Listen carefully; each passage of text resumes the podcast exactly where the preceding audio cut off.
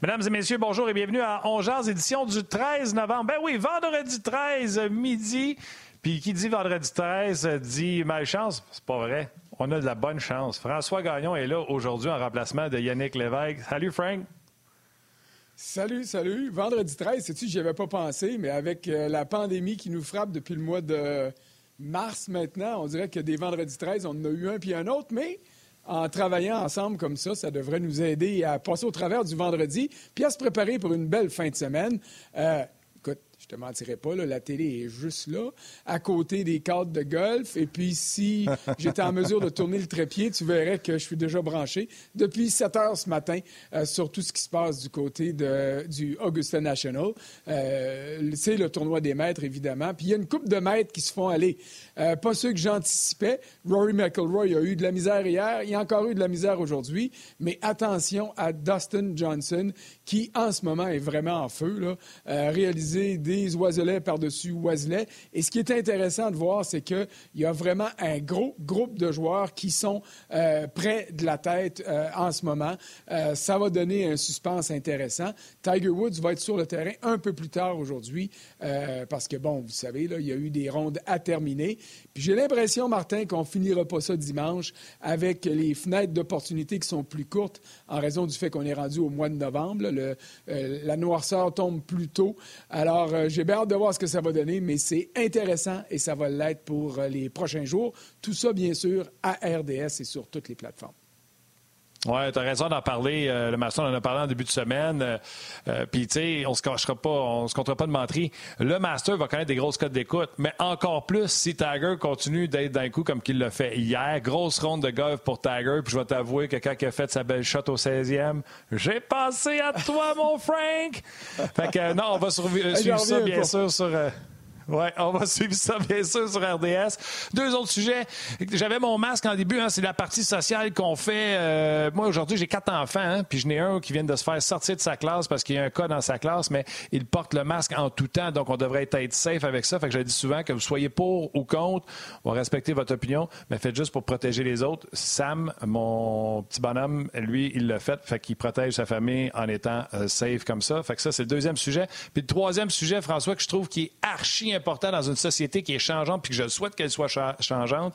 La première femme directeur, gérant, je vais même aller plus loin en disant tout sport confondu, parce que j'en connais pas dans les sports majeurs, autre que euh, Kim Ng, qui a été nommée directeur général des Marlins de la Floride. J'avais fait une émission, une émission sur elle à l'époque de CKC Sport. Elle était adjointe avec les Dodgers de Los Angeles.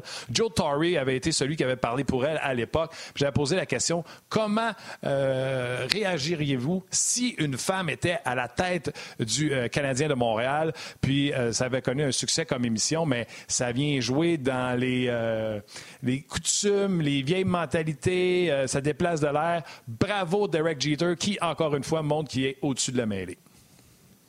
Oui, puis ça, c'est intéressant, puis ça va se développer au fur et à mesure. On en a déjà dans le basketball professionnel féminin. Euh, on a des femmes qui gravitent dans le baseball, dans le basketball masculin également. Euh, Camille Granato avec le Kraken de Seattle. Euh, et à Toronto, euh, il va avoir, il va avoir de l'espace pour des femmes. Écoute, là, il y a des femmes au temple de la renommée du hockey. ça a pris du temps. Le sport s'est développé, mais ces femmes-là sont pas simplement bonnes en patin et avec la rondelle. Ils ont des connaissances de ils ont des observations et lentement mais sûrement, on va en voir de plus en plus euh, dans les états-majors des formations. Et un jour, oui, à Montréal ou ailleurs, il y aura une directrice générale euh, des opérations hockey à quelque part dans la Ligue nationale et c'est à souhaiter. Il y en a déjà en Europe. Hein. Chantal a fait un reportage avec, euh, euh, je me souviens pas de son nom, c'est l'ancienne copine de Yannick Weber qui est en Suisse et qui a obtenu les rênes d'une formation. donc, ça se fait déjà là-bas. On peut dire sans insulter personne dans des ligues de moindre envergure, mais un jour, ça va arriver dans la Ligue nationale. Puis je reprends la balle au bon sur ce que tu as dit en fonction de la COVID. J'ai pas de masque à la maison, euh, mais euh, euh, mon épouse et moi, on a des masques dans nos voitures, on a des masques dans les poches intérieures de tous nos manteaux pour pas arriver ben le bec à l'eau devant un, magasin où on pourrait pas entrer. Donc, le port du masque, c'est nécessaire. Et je sais que tu insistes tous les jours sur le fait de respecter la bonne foi ou le droit de parole de ceux qui contestent la COVID. Ceux qui ont une opinion contraire, Frank oui, ouais, mais moi, je suis pas aussi gentil que toi par rapport à ça. Ceux qui disent que la COVID est inventée, ceux qui disent que c'est exagéré, ceux qui sont conspirationnistes, je m'excuse, mais vous perdez toute crédibilité à mes yeux. Et contrairement à Martin, moi, je ne vous accorde pas le bénéfice du doute. Voilà, c'est réglé. C'est réglé.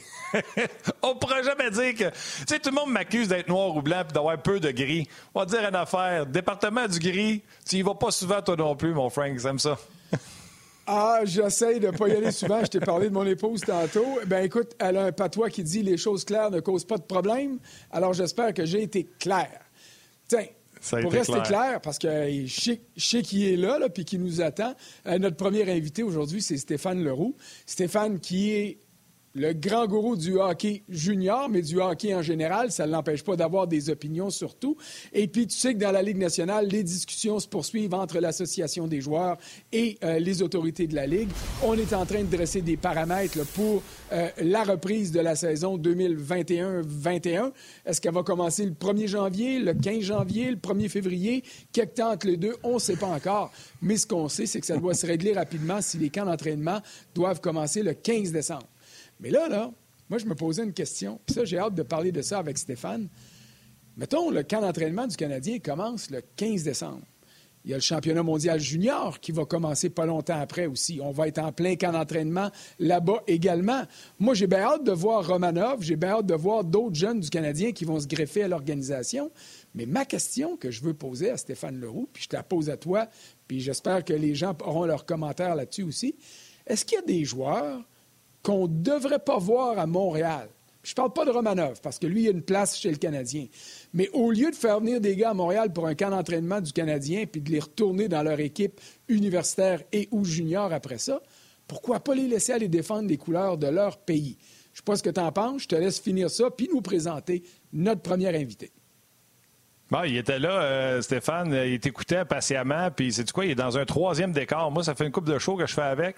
Il a son décor devant Vegas, il a son décor dans son bureau, puis il est dans un nouveau décor, puis il a fait comme si ça paraissait pas parce que son micro est tombé, mais moi, je l'ai vu. Steph, t'as entendu, euh, t'as entendu le T'as entendu le préambule de, François. Y a-t-il des gars qu'on verra pas au camp d'entraînement parce qu'ils seront dans un camp de hockey junior qui, soit dit en passant, sera un tournoi exceptionnel cette année? Ben, pas chez le Canadien, je pense pas, parce qu'évidemment, Cole Caulfield, qui va jouer pour les Américains, n'a pas le droit de participer au camp du Canadien parce qu'il va il, pourrait perdre son statut de de joueurs amateurs. Donc, euh, il va être avec euh, les États-Unis, je pense qu'il n'y a pas de doute. Dans le cas de Romanov, ben, il est trop vieux pour aller au championnat du monde de hockey junior. Il est allé à 18 et à 19 ans. Alors, lui, ça ne cause pas de problème. Dans d'autres équipes, par contre, c'est sûr que ça peut arriver. sais, on parle d'Alexis Lafrenière euh, avec les Rangers notamment. C'est sûr que si les camps d'entraînement de, de la Ligue nationale commencent le 15 décembre, il ne sera pas dans la bulle à Edmonton avec la formation canadienne. Toutefois, j'ai dit l'autre jour en ondes, et euh, c'est un vœu pieux peut-être, moi aussi, comme vous, je m'ennuie du hockey. J'ai hâte que le hockey de la Ligue nationale reprenne. Mais pourquoi pas attendre de reprendre le 20 janvier puis commencer les camps d'entraînement, mettons le 6 janvier, le lendemain de la finale du championnat du monde de hockey junior. Alors, ça permettrait à tous ces bons jeunes joueurs-là de jouer. Là, là je parle pas juste de la Lafrenière, mais les Devils pourraient prêter Jack Hughes aux États-Unis, les Rangers pourraient mhm. prêter Capo Caco à la Finlande, parce que même s'il a joué dans la Ligue nationale à 18 ans l'an passé, il est encore admissible. Puis il y a quelques Suédois aussi, Finlandais, qui, se sont promenés entre leur pays et la Ligue américaine l'an passé qu'on pourrait voir. Alors, si la Ligue nationale reprend vraiment le 1er janvier, mais c'est sûr qu'on ne verra pas Jack Hughes, Caco puis Lafrenière. Si la Ligue nationale reprend plus vers le 20, le 25 janvier, puis qu'on commence des camps d'entraînement peut-être deux semaines avant, ben là, il y a des chances que ces bonhommes-là soient là. Déjà, les Blackhawks de Chicago ont prêté Kirby Dack, qui a joué 64 matchs avec les Blackhawks l'an passé. Euh, on l'a prêté avec l'équipe canadienne, mais il y a une clause avec l'équipe canadienne qui dit que si les camps d'entraînement de la Ligue nationale reprennent, exemple, le 18 décembre en vue d'un début le 1er janvier, mais là, Dak va retourner rejoindre les, les Blackhawks et ne jouera pas avec l'équipe Canada. il y a deux façons de voir ça. Si tous les bons joueurs sont là, ça nous donne un tournoi très, très relevé, puis c'est ça qu'on aime, c'est le fun. Si ces gars-là sont pas là, ben ça donne la chance à d'autres qu'on pensait peut-être pas voir dans une équipe nationale qui, quelquefois, se taille une place, des fois par la porte d'en arrière. Puis, euh, tu sais, j'ai des exemples en tête. Je me rappelle de Simon Gagné, tu sais, en, 99, qui était comme le 13e attaquant au départ, que si les gars de la Ligue nationale étaient revenus, il n'aurait pas fait l'équipe. Finalement, compté huit buts dans le tournoi, puis il a fini sur le premier trio. Alors, tu sais, des fois, il y a des belles histoires comme ça aussi. Là. Dis-moi donc, euh, quand on parle des joueurs juniors, tantôt, tu as parlé, euh, M. Euh, Pigeon, Jean-Luc Pigeon, qui dit un Maisac, que on parle beaucoup, qui était repêché en deuxième ronde, qu'on s'empêcherait peut-être de voir s'il était au championnat junior. Mais tes dates là, sont bonnes. Ben, moi, je suis une équipe de la Ligue nationale de hockey, puis je te donne un exemple. On commence le 20, les camps commencent le 2 euh, janvier parce qu'on va laisser les joueurs dans leur famille, mettons le premier, on jase. Euh, même si le tournoi n'est pas fini, tu peux commencer cinq jours, une semaine ton camp sans ton top recrue, sans Jack Hughes, sans Alexis Lafrenière, puis le laisser vivre le tournoi si il sera en finale. Parce que s'il s'est fait sortir, puis il est fini euh, quatre jours avant la finale, il va rentrer au camp d'entraînement la première journée. Les équipes vont pas se priver cette expérience-là à un jeune joueur. Moi, je pense qu'on va se priver de ça. Exemple, dans le cas de la Frenière, on se dit, il a déjà fait deux fois le tournoi. Euh, on veut qu'il manque pas de minutes, j'ai l'impression, avec les pros de la Ligue nationale pour voir vraiment comment ça se passe, un camp de la Ligue nationale. Puis euh, moi, j'ai comme l'impression que si les camps, les camps d'entraînement de la Ligue nationale reprennent euh, le, 1er janvier ou de même, Lafrenière ne sera pas avec l'équipe canadienne. Il est allé deux fois. Ah, Michak, tu parles de Michak. Le Canadien va le laisser aller avec la République tchèque. Il ne fera pas le Canadien cette année de toute façon parce que dites-vous une chose, le Canadien, quand puis le Canadien et les autres équipes aussi, il n'y aura pas autant de joueurs invités au camp d'entraînement que quand on fait un camp d'entraînement euh, au, mois de, au mois de septembre, puis qu'on invite 45-50 euh, joueurs. Ça va être un camp là, euh, très restreint. Là. Moi, je m'attends à avoir des camps de quoi 30-32 joueurs maximum. Alors, même un bonhomme comme Caden Goulet, qui, qui, a été le premier choix du Canadien, c'est sûr qu'en temps normal, tu as hâte de le voir au camp d'entraînement du Canadien, mais je pense pas que le Canadien va le priver de jouer avec l'équipe Canada Junior dès cette année s'il se taille une place dans l'équipe à 18 ans, juste pour venir patiner puis jouer peut-être un match intra-équipe avant de retourner à sa formation junior après. Moi, je pense que l'expérience pour des gars comme ça, euh, qui viennent d'être repêchés, c'est mieux d'aller avec euh, équipe Canada Junior ou avec équipe États-Unis. Mais dans le cas de la Frenière, on sait qu'il ne jouera pas junior cette année, qu'il va jouer dans la Ligue nationale. Un gars comme Jack Hughes, il a déjà une saison dans la Ligue nationale. Je veux dire, je pense pas que les Devils euh, vont se priver d'avoir Jack Hughes dès le premier jour du camp d'entraînement pour qu'il aille au championnat du monde junior. Écoute, c'est mon opinion, là, mais si je me fie à ce que Hockey Canada nous a dit dans le dossier de Kirby Dack avec les Blackhawks de Chicago, Dak, si ça recommence avant la fin du tournoi, euh, il ne sera pas là. Il ne sera pas dans, le tournoi cette année, même si lui ne l'a jamais joué, parce que souvenons-nous, l'an passé, il n'a pas été prêté par les Blackhawks à l'équipe nationale à 18 ans, puis à 17 ans, il n'était même pas au camp. Alors, euh, pour lui, ça va être euh, une carrière sans avoir joué dans ce tournoi-là. C'est ça qui est important ici. Puis là, je vais prendre la balle au bon par rapport à ça. Il y a déjà des termes, euh, euh, des, paramètres qui ont été négociés entre l'Association des joueurs et la Ligue nationale l'été dernier, avant le protocole de retour au jeu. Donc, la prolongation de convention collective. Ce qui est déjà établi, c'est que les camps d'entraînement qui vont précéder la prochaine saison dans la Ligue nationale vont durer deux semaines. Il va y avoir une semaine de plus qui va être accordée aux équipes qui n'ont pas participé au retour au jeu. Mhm. Donc, il y a cette équipe, dont les Rangers de New York. Mais là, l'important, puis Stéphane a entièrement raison là-dessus, c'est quand la date? La date du début de la saison va être quand? Si c'est le 15 janvier, la date du début de saison, bien, les Rangers, pour prendre l'exemple d'Alexis Lafrenière et des Rangers, euh, même si eux auront droit à une semaine de plus de camp d'entraînement parce qu'ils n'ont pas participé euh, au retour au jeu, auraient grand intérêt à laisser Lafrenière aller au championnat Euh, pas à la relance, il était dans la. Oui, euh, oui, oui, excuse. non, non, oui, mais les sept clubs qui ont été euh, exclus, là. mais les Rangers, mon exemple n'est pas bon pour les Rangers, je m'excuse. Mais peu importe, je voulais parler de la date, la date du retour. Si c'est le 15 janvier, là, le retour au jeu, ben, même si Lafrenière, on sait tous qu'il ne jouera pas junior la saison prochaine, tu lui donnes un niveau de compétition qui est tellement élevé qu'il va être en mesure d'être plus euh, capable d'aider les Rangers lorsqu'il va rejoindre son équipe. Et c'est là où, pour moi, c'est super important euh, de pouvoir garder cette fenêtre-là ouverte. Mais à quel point, Stéphane, elle est ouverte, la fenêtre? Parce que je me souviens pas des règles exactes du hockey international pour le championnat mondial junior, mais tu as une date butoir à laquelle tu dois présenter ton alignement.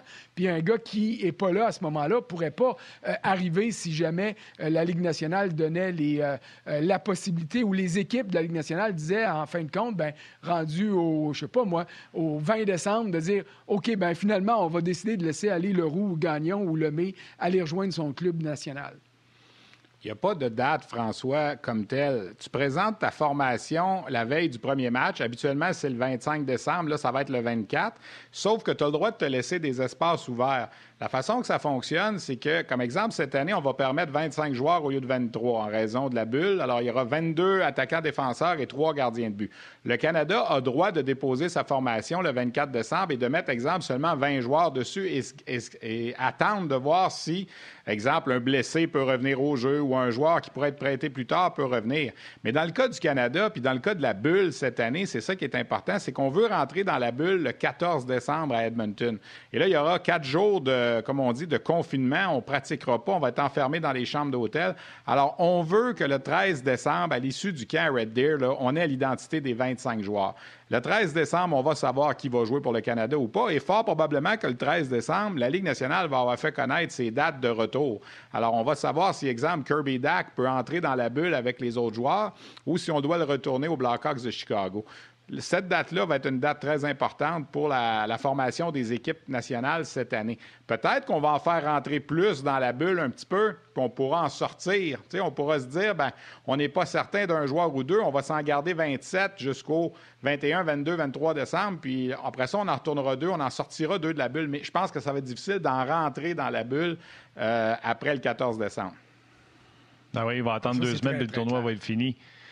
Mais euh, moi, je veux juste. C'est une opinion bien personnelle. Euh, Steph, tu connais les technicalités puis les équipes, comment ils pensent. Mais mon opinion personnelle, Jack Hughes, qui n'a rien cassé l'an passé, aurait tout à gagner d'aller jouer avec des joueurs de son âge, dominer. pour pas vous dire autre chose, genre toucher, puis arriver en confiance avec son club, puis finalement donner ce que les Devils ont de besoin, même s'il manque quatre jours de camp d'entraînement. Mais Martin, ils ne l'ont pas prêté l'an passé. Pourquoi ils le prêteraient cette année? Parce que ça n'a pas marché. Puis parce que c'est pas le même directeur gérant. Ah, peut-être, mais écoute, je te dis pas que ça peut pas arriver, là, mais le gars n'a pas été prêté à 18 ans, là, tu l'envoies à 19 ans. Puis tu sais, là-dedans, là, aussi, là, une des choses que les équipes de la Ligue nationale sont toujours réticentes. C'est sûr que cette année, c'est pas le cas en ce moment parce qu'il n'y a pas de saison. Mais tu sais, on a souvent parlé d'un jeune qui commence dans la Ligue nationale à 18 ans ou à 19 ans. Est-ce qu'on va le prêter à l'équipe junior? des fois, les formations sont réticentes. Pourquoi? Parce que quand le joueur sort de l'alignement puis il s'en va avec son équipe nationale pendant trois semaines, un mois, là, je dis pas qu'on l'oublie, là, mais tu sais, il perd un peu ses repères, puis tout ça. Puis pendant ce temps-là, ben, on a rappelé un gars de la Ligue américaine, puis on se rend compte que ben, ce gars-là de la Ligue américaine, finalement, il fait la job qu'on pensait pas qu'il ferait. Puis le, joueur junior qui a pris peut-être un mois et demi, deux mois en début de saison à bâtir sa place, à bâtir une certaine confiance, ben doit souvent tout recommencer à zéro. Tu sais, je me souviens de Curtis Lazar dans le temps, c'est un exemple qui me vient en tête. sais, on l'avait prêté du côté des sénateurs, il était venu au camp euh, participer à l'expérience, puis quand il était retourné, ça avait été difficile. Il y en a même que des fois, on les prête à l'équipe nationale, puis après ça, on les ramène pas, on les retourne dans le junior. Souvenons-nous d'Anthony Dutler dans le temps. Alors, tu sais, l'équipe de la Ligue nationale oui, elle aime bien sa formation canadienne junior ou sa formation américaine, selon canadien ou américain, mais elle pense d'abord à son équipe à elle. Puis moi, je pense que ça dépend toujours. Tu sais, souvenons-nous de, de Snow avec les Islanders qui n'avaient rien voulu savoir de, prêter Anthony Beauvillier à l'équipe canadienne. Puis pendant que le tournoi jouait, Anthony Beauvillier, il mangeait du popcorn sur la galerie de presse, on le laissait de côté. Tu sais, ça, c'était complètement ridicule.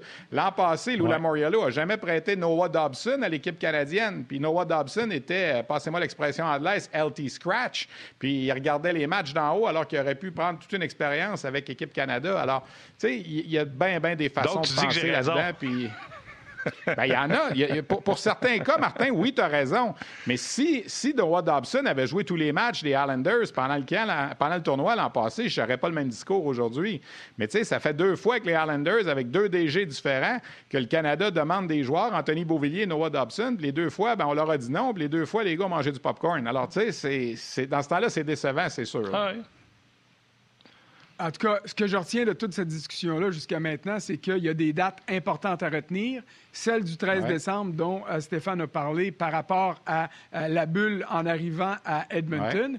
Et la donne et date du début de la saison dans la Ligue nationale. Parce que si la saison commence le 1er février, ben euh, le débat n'aura pas lieu. Si ça commence avant la fin du championnat mondial junior, là, il y aura débat. Mais euh, tant qu'on n'aura pas euh, cette donnée précise-là, on va jongler un petit peu. Stéphane, on va passer d'une bulle à une autre bulle. Attends, François. attends, François, je t'interromps encore, je suis pas fin. Mais imaginez les codes d'écoute Canada, États-Unis, Jack Hughes, Alexis Lafrenière. Ça serait écœurant. Je sais que les équipes ne le font pas pour ça, parce que, mais moi, je continue à penser pour le joueur, ce serait excellent. Il arriverait avec un momentum incroyable dans son camp d'entraînement. Mais imagine le match Jack Hughes, Alexis Lafrenière. Moi, je me prends un popcorn, je suis premier rangé dans mon salon. Vas-y, François. Il y, en a, il, y en a qui disent, il y en a qui pensent comme toi, Martin, mais il y en a qui ont dit, oh, pas, d'un coup, le gars se fait blesser au championnat du monde de hockey junior aussi. Tu sais, c'est des choses qui ah, arrivent des fois. Alors, ben Non, mais c'est pas moi, là. Moi, je veux les avoir là, Martin. Je sais, je sais. Mais c'est ça. Ouais. Vas-y, François. Je m'excuse. Je reviens donc, je reviens avec ma transition de tantôt. On va passer de la bulle d'équipe Canada junior à la bulle de la Ligue de hockey junior majeure du Québec. Ça s'en vient. Le calendrier a été annoncé. Euh, Stéphane, tu gravites autour de la Ligue junior majeure du Québec depuis toujours. Euh, le plan, il te satisfait? Est-ce que comment tu analyses tout ce qui va se passer dans les prochains jours, prochaines semaines euh, du côté de la Ligue de hockey junior majeure du Québec? On ne pourra jamais accuser François et Martin, la Ligue junior majeure du Québec et ses propriétaires de ne pas tout faire ce qu'ils peuvent pour permettre aux joueurs de jouer je veux dire, en Ontario puis dans l'Ouest, on est bloqué jusqu'en janvier puis en février. La grosse raison, c'est parce qu'il y a des équipes aux États-Unis. On n'a plus de Lewiston dans la Ligue junior majeure du Québec, alors quelque part, ça aide un peu. On n'a que des équipes dans les marchés canadiens. Dans les maritimes, ça fonctionne bien. À venir jusqu'à présent, il y a six week-ends de jouer, puis toutes les équipes, sauf deux, ont 12 matchs de jouer. Alors, ça marche sur des roulettes dans les maritimes. Il reste les 12, 12 équipes au Québec où on a eu des problèmes, des fameuses zones rouges. Il y a quatre équipes qu'on peut dire qui n'ont pas eu de problème. Les deux de la BTB, Rimouski puis Bécomo, on a joué ça là, en périphérie, ça va bien. Les huit autres, il y a eu des zones oranges, des zones rouges. Là, on a créé un, happening la semaine prochaine. Ça va commencer le 17, mardi prochain à Québec, jusqu'au 27. Et ce qu'on veut, c'est que ces euh, sept équipes-là qui participent à cette. Euh, on ça un tournoi, mais il n'y a pas de gagnant à la fin parce que c'est des matchs de calendrier régulier, mais c'est quand même un happening. On veut leur faire jouer chacune six matchs en 11 jours. Question de rattraper un peu le calendrier parce que les équipes dans les maritimes ont 12 matchs de jouer, puis il y a des équipes au Québec qui ont deux et quatre matchs de jouer. Alors, si ça fonctionne bien, cette bulle-là, qui coûte très cher aux propriétaires d'équipes, ben, on va être capable de faire jouer les joueurs. C'est ça qui est important aux yeux de, Gilles Courteau et des dirigeants de la LHGMQ. Alors, ça commence deux matchs par jour, 14h, 19h, à partir de mardi prochain. Non, on ne peut pas avoir de spectateurs, on ne peut même pas avoir de journalistes, on ne peut même pas avoir de recruteurs, on ne peut pas avoir d'agents. C'est seulement les joueurs, les dirigeants d'équipe qui vont être là, puis c'est comme ça que ça va fonctionner à partir de, la semaine prochaine. Stéphane, je vous arrête, les gars. Les gens à la télévision s'arrêtent pour un sport flash. Nous, on continue sur le podcast euh, avec François et Stéphane.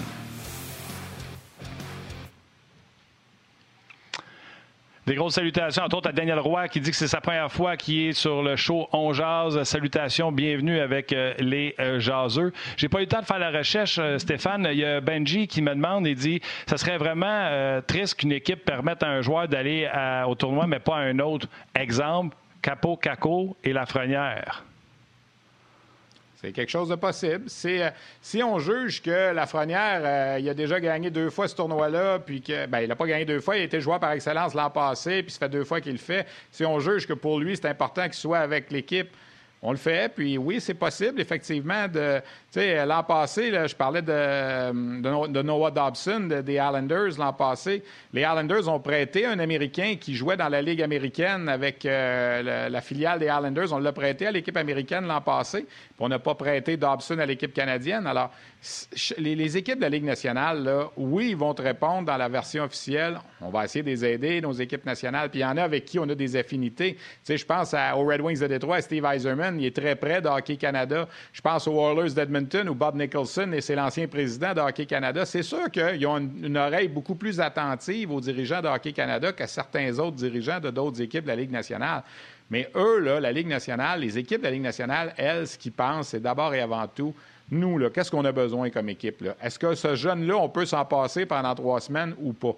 Puis, tu sais, la théorie que tu dis, c'est une expérience incroyable, je suis d'accord. Mais pour eux, l'expérience de, de, pratiquer et de jouer avec des gars de la Ligue nationale, elle se vaut autant, sinon plus. Alors, c'est vraiment du cas par cas, messieurs. Là. Chaque équipe ne voit pas ça pareil. Je me souviens de Gard Snow, je reviens avec lui. Tu sais, il avait été chaudé, Gard Snow, quand John Tavares s'était blessé aux Olympiques, vous vous souvenez? Puis il l'a perdu pour le reste de la saison après, tu sais. Alors, après, après ça, quand l'équipe nationale cogne à la porte pour t'emprunter un joueur, que ce soit au moins de 20 ans ou aux, Olympiques, ou, hein, tu y penses un petit peu plus, tu sais qu'est-ce qui t'est arrivé, puis ça fait mal à ta concession. Puis lui, après ça, ben, s'il ne fait pas essayer à cause de ça, puis il passe sa job, il n'est pas plus avancé. Alors, sais, je dis pas que Gard Snow, c'est un grand DG, c'est pas ça que je dis, mais c'est le genre de raisonnement qu'eux, ils ont. C'est le genre de raisonnement. Tu sais, pourquoi l'an passé, Marc Bergevin n'a pas prêté Kotkaniemi à la Finlande? Tu sais, il y a deux ans, à 18 ans, là, il jouait beaucoup Kotkaniemi, mais l'an passé, on s'en rappelle, ça allait, ou pas sûr. Puis la question, elle s'est posée dans des points de presse l'an passé. Puis eux, ils se disaient, ben Kotkaniemi, sont... tu sais, la, la, peur des fois des équipes, t'envoies Kotkaniemi avec la Finlande l'an passé, ça marche pas dans le tournoi, est avec des moins de 20 ans, puis il est tout croche, puis il finit avec euh, un but, une passe, moins trois. Hein, pas sûr que la confiance est là quand il revient non plus. Les équipes nationales, ils pensent à ça aussi. Alors, tu sais, c'est comme ça qu'on vit ce, ce dilemme-là, je dirais, à chaque année pour les dirigeants d'équipe de la Ligue nationale. Puis moi, je vais répondre en, plus à la question. Quand on regarde les Rangers de New York, puis qu'on se dit pourquoi Caco, pourquoi pas euh, euh, Lafrenière, euh, il va y avoir beaucoup plus d'attention du côté des partisans et des médias à New York cette année, au camp d'entraînement sur Alexis Lafrenière, que Capo Caco en a eu même l'année passée. donc, à, ce niveau-là, on pourrait avoir une explication. Puis le bon vieux Lou Lamoriello, c'est pas un Canadien, c'est un Américain. Et euh, je peux vous garantir une chose, il est très patriotique, il va tout faire pour aider le club américain. Mais il, va faire, il pourrait tout faire aussi pour nuire à l'équipe canadienne, ça, je suis convaincu. Let's go, Jack! On espère que Jack soit là. OK, euh, puis tu avais commencé à parler de la bulle, euh, Stéphane, puis tu en avais parlé avant la pause télévision. comment, comment ça, va, ça, va marcher? Puis avant le show, je parlais avec François, puis j'étais là, ces gars-là sont un peu, tu sais, déjà dans une bulle, sont déjà déracinés de chez leur famille. Euh, tu sais, j'ai un chum, euh, son fils, il, reste à Rosemère, fait que son gars, il joue à Québec. Euh, tu sais, les gars sont comme déjà déracinés, fait que d'être dans une bulle ailleurs que dans leur équipe ne devrait pas être un gros problème. Est-ce que c'est plus les études, le problème? Comment tu vois ça, la bulle? Non, c'est vraiment la famille de pension. Tu sais, contrairement à, contrairement à, la Ligue nationale où on est vraiment rentré dans des hôtels et on sortait pas de là, là, les joueurs juniors habitent dans des familles de pension. Depuis deux semaines, depuis le 3 novembre, parce qu'on sait qu'on veut commencer ce bulle-là vers, le 17 novembre, c'est ça qui va arriver, on leur demande depuis deux semaines d'être encore plus vigilants dans les familles de pension, d'éviter de, de voir des, des, amis, des amis de la famille de pension, d'essayer même d'utiliser euh, une salle de bain différente. C'est plein de petits trucs qu'on a donnés qui viennent de la santé publique, j'imagine, pour éviter le plus possible d'avoir de, de contamination tous les joueurs qui vont entrer dans la bulle et les dirigeants qui les accompagnent, 34 par équipe, les joueurs et les dirigeants, vont tous subir des tests demain, trois jours avant de rentrer mardi dans la bulle, lundi et mardi.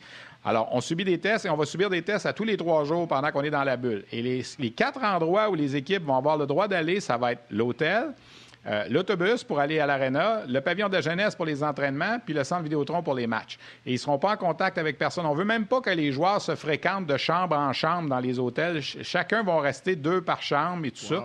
J'ai lu un paquet de directives justement ce matin. Ça coûte beaucoup d'argent. J'ai essayé de savoir avec les équipes. On est un peu réticent à donner des chiffres, là, mais un calcul rapide, c'est facile de penser que chaque formation, là, ça leur coûte 50 60 000 cette aventure-là pour jouer six matchs au centre Vidéotron en confinement, en payant les hôtels, les repas à tous les jours, c'est facile de penser ça. Fait que tu multiplies ça par 7, on parle d'une affaire de 400, 450 000. Tu sais, la Ligue met des efforts pour qu'on joue. Puis je sais qu'il y a des gens sur les médias sociaux qui disent, mais pourquoi ils font ça? Pourquoi ils font pas comme l'Ontario puis l'Ouest, puis qu'ils n'attendent pas en janvier que ça aille mieux? Bien, premièrement, la Ligue est proactive, soulignons ça. Puis deuxièmement, comme Gilles Courteau disait en point de presse la semaine passée, euh, ça ne veut pas dire qu'en janvier, ça va aller mieux. Moi, j'attends jusqu'en janvier, puis ça ne veut pas dire qu'en janvier, ça va aller mieux. Déjà, là, juste, moi, je dis toujours la même chose. Juste pour les six équipes des Maritimes, elle a bien fait, la Ligue, de partir sa saison parce que pour, ces équipes-là, ça va super bien. Là. Ils ont 12 matchs de jouer. Dans deux semaines, quand les équipes qui participent à la bulle vont sortir, ils vont avoir 16 matchs de jouer sur 60. C'est quand même pas rien. On va avoir réussi à jouer presque le tiers d'une saison. Ces gars-là, là, en ce moment, se font voir via le web. Il y a des recruteurs dans les maritimes qui sont là puis qui, euh, qui sont capables d'observer ces jeunes-là. Alors, moi, je pense que pour ça, là, puis Gilles Courteau le disait, dans l'ouest de l'Ontario, les aimeraient bien ça être bien mieux dans notre situation que dans la leur présentement, d'être obligés d'attendre. Puis eux, la raison pour laquelle ils attendent, c'est vraiment l'histoire des frontières américaines. la Ligue d'Ontario, ça va commencer en février. Là. Tu sais, ils vont jouer 40 matchs ça cette pas année, dire que ça va être ouvert. deux rondes de série. Exact. Ça, les autres, ça les autres ont trois ce formations aux C'est ça qui est problématique. Dans Ouais. l'Ouest, là, Attends en une ce moment, on va revenir euh, facile, à la télévision, on va revenir.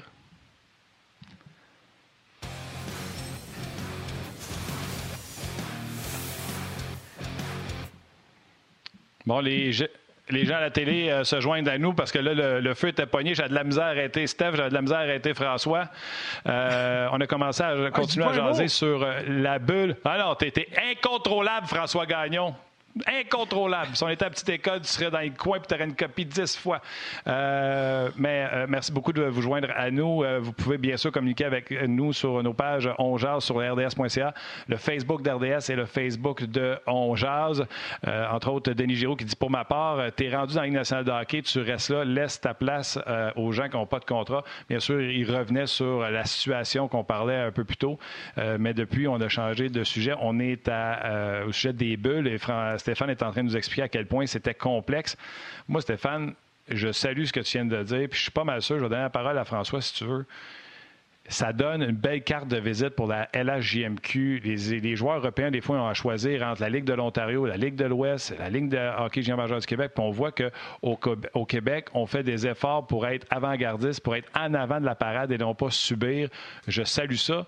Puis l'Ontario, tu dis qu'ils attendent après les États-Unis puis après la frontière pour ouvrir? N'y a pas de garantie que ça va être ouvert en février puis euh, en janvier. Vas-y, François.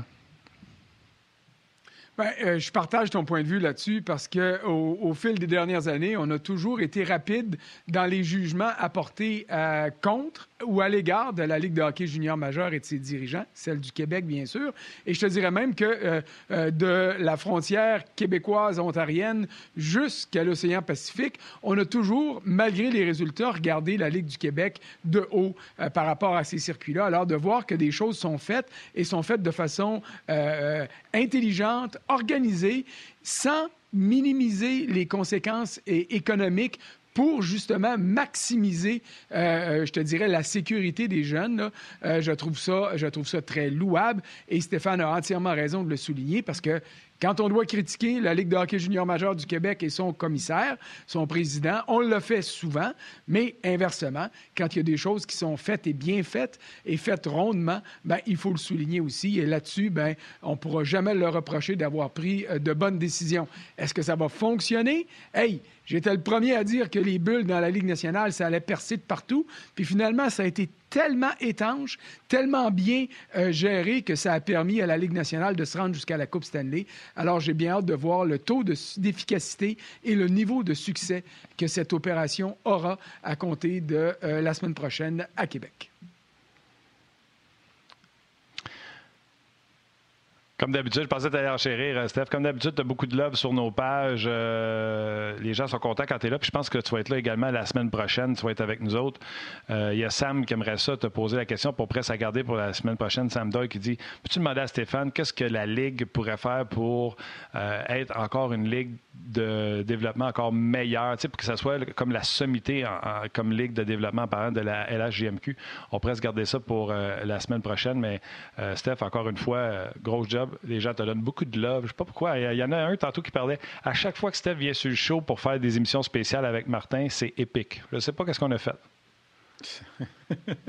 ben, c'est gentil. Merci beaucoup à toute ta, communauté. Puis écoute, pour la LHJMQ, elle fait partie de la Ligue canadienne.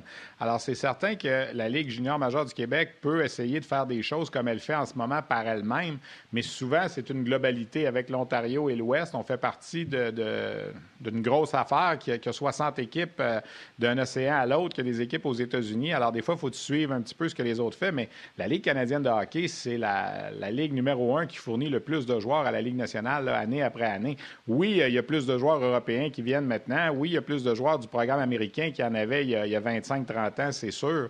Mais la Ligue canadienne de hockey, dont fait partie la LHGMQ, demeure la, référence pour euh, la formation des équipes nationales, que ce soit les moins de 20 ans, les moins de 18 ans, que ce soit au niveau même quand tu, quand tu regardes les équipes olympiques, puis tout ça, la plupart des joueurs ont passé par la Ligue canadienne de hockey. Alors, tu sais, on peut toujours faire mieux. On s'améliore, je pense, depuis 30 ans au niveau ah. des études, au niveau de, la drogue, puis tout ça. Puis ça s'en va dans la bonne direction, mais il y a toujours des améliorations à faire. Puis là, on vit quelque chose qu'on n'a jamais vécu dans, le hockey junior, une pandémie. Puis euh, on essaie de trouver. Moi, en tout cas, je salue les dirigeants, Gilles Courteau, Martin Lavallée, son, son adjoint, tous les dirigeants de la Ligue, de trouver des façons de faire sais, les équipes juniors, ça roule pas tout sur l'or. Les gens ont tendance à penser des fois que les remparts de Québec, c'est la norme partout. Les remparts font de l'argent, les Knights de London font de l'argent, les gros marchés, mais pour chaque rempart de Québec, il y a des titans de Caddy Batters puis des Foreurs de Val d'Or qui roulent pas sur l'or, exclassé le jeu de mots peut-être, Val d'Or et or, là, mais quand tu as 14 1300 personnes dans ton aréna, là, c'est pas toujours évident. Alors, pensez à ces marchés-là aussi là, qui doivent débourser. Euh, c'est facile de dire, hey, les Moussets, ils attirent 10 000 personnes, ils font de l'argent, Barbie Smith à Halifax, mais c'est pas comme ça partout. C'est pas la norme. La norme, tu fais pas d'argent au hockey junior. Tu juste de break even, comme on dit en anglais. Ben, Steph, encore une fois, un gros merci de ton passage avec nous autres, d'être venu. La semaine prochaine, tu peux enlever ton veston. On jase, demeure on jase, Steph. Puis, euh, tu peux reprendre ton décor ah, de ben. bureau aussi. Puis... Il n'y a pas de problème. Ah, t'aimes pas, t'aimes pas, mon, pas mon corps dans l'arrière, quoi? C'est pas. Moi, je suis un conservateur. J'aime ça quand tu restes dans tes euh, vieilles affaires. À Las Vegas, t'aimes ça? Ouais, je te promets que la semaine prochaine, je vais être à Las Vegas. All right. T'embrasses. Attention à toi. Merci d'être venu. Merci. Salut. Ciao. C'était l'excellent Stéphane Leroux. Puis je vous le dis, c'est l'unanimité quand il passe sur le show. Les gens adorent euh, Steph. Il y a un petit côté en plus. Euh, comment je te dirais, François, il y a un petit côté euh, encyclopédie. Tu y sors un nom puis il part pendant 10 minutes sur le gars. C'est exactement ça. Écoute, ça fait euh, pas mal longtemps que je connais Stéphane Leroux. Je l'ai côtoyé pour les premières fois euh, alors que je couvrais les activités des Olympiques de Hull.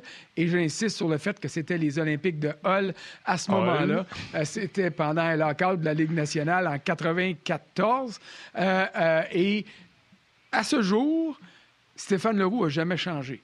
Ces choses sont claires sont précises. Tu l'as dit au niveau encyclopédique, ces dates, il est, toujours, c'est une source d'information intarissable. Il a une mémoire phénoménale et il est toujours en mesure de te mettre les choses euh, précisément et clairement et euh, de manière à éviter là, toute spéculation. Puis tu sais, moi, des fois, là, avec les cheveux gris, ben, la mémoire a baissé. Des fois, je fais des mauvaises associations. tu sais, des fois, je me trompe entre le 13e trou puis le 16e trou à Augusta, puis j'ai la fin. Euh, inside joke réglé.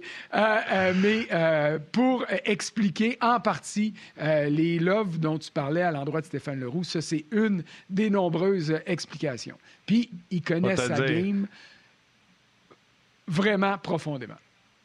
Je vais te dire, moi, ce que t'aimes. Puis je pense que des bébites comme toi puis moi, c'est ce qu'on aime des gens. Il est travaillant. Un mot, travaillant. Quelqu'un qui est travaillant, on veut travailler avec ça, on veut s'associer avec ça. All right, euh, on va aller rejoindre immédiatement. C'était François. On va aller rejoindre Guy Boucher qui est euh, au, bout euh, également du, fil avec Un autre travaillant. Ouais, pas pire. Pas pire. Tu te considères-tu travaillant, toi, Guy? là, c'est sûr que c'est pas le même type de travail. Hein? Je sais pas, si tu parles de quand je coach, tu me parles maintenant, c'est pas la même chose du tout. Là, mais oui, ben, je te dirais que c'est peut-être ma, qualité première parce que il faut, que ça compense pour les 50 autres défauts. Fait faut que je travaille à joie le vert. Mais parlons-en, puis tu sais, je t'en parlais tantôt, là. Euh, tu sais, Claude Julien nous a dit il n'y a pas longtemps, euh, on regarde des vidéos, on travaille fort, tout ça, puis là, on n'a toujours pas de date. Peut-être ça va être au mois de janvier. Fait théoriquement, il reste au moins encore un mois à se demander quand est-ce qu'on va revenir. C'était coach dans la Ligue nationale de hockey, euh, puis surtout Claude Julien qui avait la même équipe ou avec quelques ajustements cette année, à un moment donné, il va-tu dire à ses agents hey, les gars, on ferme les ordinateurs trois semaines, on prend un break pour qu'on se reverra dans trois semaines. Là. Ça donne rien de se brûler devant la bite. Non, ça c'est l'été. Euh, dans un contexte normal, tu vas avoir ça parce que, un, tu veux que tout le monde me prenne une pause mentale, émotionnelle et tout ça. Tu veux que ton staff revienne euh, revigoré et tout ça. Puis tu veux aussi que ton, ce que tu fais habituellement comme entraîneur-chef, tu donnes des, des devoirs à tes, euh, tes, assistants, tes assistants entraîneurs. Moi, chaque été, quand c'est fini, c'est OK, on regarde les les cinq meilleures équipes de la Ligue nationale dans toutes les euh, dans toutes les phases de jeu. Alors moi, je participe à ça. Je me, je me, je me tiens à, je suis quatre, cinq sortes de, de, de, phases de jeu, puis un autre assistant, c'est d'autres choses, puis ainsi de suite. Alors on compare, puis on prend tout l'été pour, euh, pour évaluer. Puis après ça, moi, j'aime ça avoir tout mon staff là, qui, euh, qui est prêt à revenir mentalement avec l'enthousiasme, parce que c'est le premier ingrédient pour du succès, c'est de l'enthousiasme. Et puis après ça, je me mets à regarder là, le travail de tout le monde, puis voir qu'est-ce qu'on peut, qu'est-ce qu'on peut changer, améliorer avec qu'est-ce que moi j'ai vu dans l'été, avec toute mon évaluation. Euh, parce que, tu sais, quand tu fais une évaluation en fin d'année, là, c'est souvent très émotionnel, c'est souvent très euh, négatif. Euh, tu sais, tes exit meetings, puis tout ça, tu as l'impression, même que tu as une grosse saison, tu as l'impression d'avoir rien fait de bon. de toute façon, c'est comme ça coacher. La vérité, c'est que euh, toute l'année, je pense qu'il y, a presque aucune journée où tu arrives chez vous que es, vraiment c'est une journée positive parce y a, quand même 40 personnes autour de toi à, ta charge. Et puis, il y a toujours quelque chose qui fonctionne pas. Tu, tu gagnes un match 4 à 1, puis finalement, ben, tu as deux gars de blessés, euh, tu as une chicane entre deux gars, il y a un gars de malade, tu as une déception d'un échange. Tu sais, c'est tellement dynamique, il y a tellement de choses qui arrivent qu'il faut que tu t'habitues à justement à être capable de passer à d'autres choses parce que c'est très rarement très positif. Euh, même quand on gagne un match. Parce que toujours quelque chose. Ben non, ben la vérité, c'est que c'est une des caractéristiques des. Ben, c'est oui, dans le fond, c'est une de tes caractéristiques majeures. Tu dois être capable de prendre ce qui est négatif et puis de passer à d'autres choses ou de transformer ça en quelque chose de positif euh, pour justement avancer. Tu sais, quand tu perds euh, trois matchs en ligne, tu as beau mettre ça comme tu veux pour regarder tout le positif euh, t'as tout le monde sur le dos, là. Fait que, tu tu dors pas, tu dors pas parce qu'il faut que tu trouves des solutions. Et puis, les solutions, la vérité, tu les trouves souvent la nuit. Pourquoi? Ben, parce que tu regardes ta cédule. Exemple, tu joues, euh, tu joues un match, ben, puis tu finis tes médias, après ça, ton gérant, tes, tes, assistants entraîneurs, tu es obligé de parler à ton, ton staff médical, tu as eu tel joueur qui a eu ça, ainsi de suite ben il est rendu minuit et demi, là, t'as pas su pas encore, là. Fait que, tu sais, t'es pas parti de l'aréna, là. Fait que, tu sais, le temps que tu arrives chez vous, le temps que tu soupes, le temps que t'es fini, 3 heures du matin, puis t'as pas encore retravaillé sur ton lendemain. Puis le lendemain matin, mais ben, c'est à 7 heures. t'es, t'es, t'es, au travail à 7 heures, puis il faut pas que tu te présentes. Bon, qu'est-ce qu'on fait aujourd'hui, là? Toi, t'es en, es en charge de déjà avoir une direction puis un plan pour la journée pour tout le monde. Fait que ça, ça veut dire que à 7h15 puis 7h30, t'as ton déjeuner, puis après ça, quand le monde arrive à à 7,5, 8 moins quart, ben, tu as mangé 3-4 bouchées, puis tu es déjà en train de commencer à étaler ton plan avec ton staff. avec Alors, tu sais, oui, c'est un feu roulant. Je pense que j'ai amené des amis pour voir que ça, ça a été intéressant pour eux, parce qu'ils voulaient juste voir c'était comment une journée dans, Parce qu'il y a deux types de journées. Tu as une journée, euh, ben, il y en a trois finalement sur la route. Tu as une journée que tu voyages, puis tu as une journée où tu n'as pas de match, puis tu as une journée où tu as, des matchs. Trois types de journées. Dire, moi, c'est plate? Je peux te dire, moi, je suis allé le voir pendant un game day. C'est plate à On avait fait 11 jazz de Ottawa. Puis euh, on s'est à peine croisé cinq minutes pour se dire allô bye. C'était plate. Ben, c'est ça, c'est parce que c'est sans arrêt. Là. Ça arrête Moi, je vais embarquer là-dessus deux secondes. Oui. Moi, je vais embarquer là-dessus, Guy, parce que je trouve ça super intéressant ce que tu dis. Mais inversement, je vois peut-être des côtés négatifs à ça. Puis je vais faire un parallèle entre la job de, euh, de Martin puis la mienne, la job de journaliste puis la job de coach. Moi, il arrive des fois où j'échange avec mes collègues les plus proches, puis je dis Hey, là, là, il faut que j'arrête de regarder l'homme jouer parce que je vois juste le négatif. Quand j'ai l'impression que je tombe sous le dos à un gars pour des raisons exagérées. Toi, tu le coaches, ce gars-là. Oui. Quand tu passes des heures et des heures et des heures à analyser, à suranalyser et à peut-être trop analysé. Est-ce que justement, tu te creuses pas un problème au lieu de trouver une piste de solution? Non, parce que je, vais te dire franchement, c'est très rare que tu vas t'éterniser sur un joueur parce que tu en as trop. Puis ça, ça, ça revient tout le temps. Ah, le coach, il m'a pas parlé. Le coach, il m'a pas parlé. Mais ça, là, on a parlé, Martin, là, longuement l'autre jour. On a fait une émission là-dessus. Dans, dans, le monde aujourd'hui, c'est pas vrai, ça. Là, Ça, se peut. Pourquoi? Parce que tu as un staff complet. Fait que si moi je passe, par exemple, euh, une demi-heure avec un joueur, on va, on parler soit de sa vie personnelle, du vidéo et tout ça, mais je ne referai pas une demi-heure de vidéo le lendemain matin, puis une autre vidéo l'après-midi, puis le jour d'après, puis l'après. C'est pas comme ça que ça fonctionne. C'est une fois que tu as fait ton intervention, tu laisses le joueur, tu laisses un peu de liberté au joueur pour pouvoir respirer puis penser à ça, voir comment il, va, il va évoluer là-dedans, et tu vas souvent avoir les assistants qui sont au courant un petit peu des... Ben, pas un petit peu, ils sont au courant des interventions parce que entre, entraîneurs, il faut coordonner tout ça aussi, là, parce que quand il y en a un qui parle, l'autre il parle dehors, l'autre il parle sur la glace, puis tout le monde dit pas la même chose. Euh, c'est sûr que le joueur peut être perdu. C'est pour ça qu'on a, on a des, des, des, rencontres régulières. Moi, j'appelle ça des touch charts en anglais. C'est un, un, euh, un, calendrier, si tu veux, de semaines et, de, et à toutes les semaines et à toutes les deux semaines, on vérifie qui a ce qu'on appelle touché un joueur. Ça veut dire que qui a abordé un joueur et euh, on voit si on a touché tout le monde au bout d'une semaine et demie, deux semaines. Parce qu'en une semaine, là, tu peux pas toucher tout le monde. Tu as 24 joueurs. Là, écoute, tu as, tellement de choses à faire. Alors, tu vas, tu vas choisir certains gars, d'autres gars, tu as moins besoin de leur parler. Il y en a que tu n'as pas besoin du tout de leur parler, mais il y en a d'autres, écoute, ils prennent tout ton temps. Alors, c'est là qu'avec le temps, tu, vas chercher, euh, habituellement, tu vas aller chercher ton, un tiers du milieu. Fait que tu, gères euh, avec qui tu vas passer plus de temps, puis combien d'interventions tu vas avoir. Alors, oui, tu vas passer énormément de temps, mais tu vas passer énormément de temps sur une panoplie de choses. Alors, c'est pas sur une chose, c'est très rare que tu vas t'acharner sur une chose. Par contre, avec sans dire de non. Si toi, tu as eu ton intervention vidéo, après ça, tu as une intervention verbale, après ça, tu as une intervention sur la glace, après ça, tu as une intervention hors glace avec un café.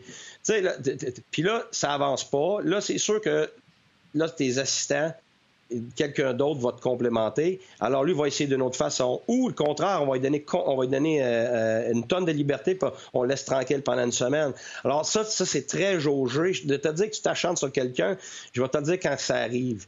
Quand ça s'échelonne sur une très longue période de temps et qu'il y a soit euh, une, mauvaise attitude, soit un, manque d'intelligence, c'est plate, mais ça fait partie de ça aussi, parce qu'il y en a qui ont des, des problèmes de capacité d'apprentissage.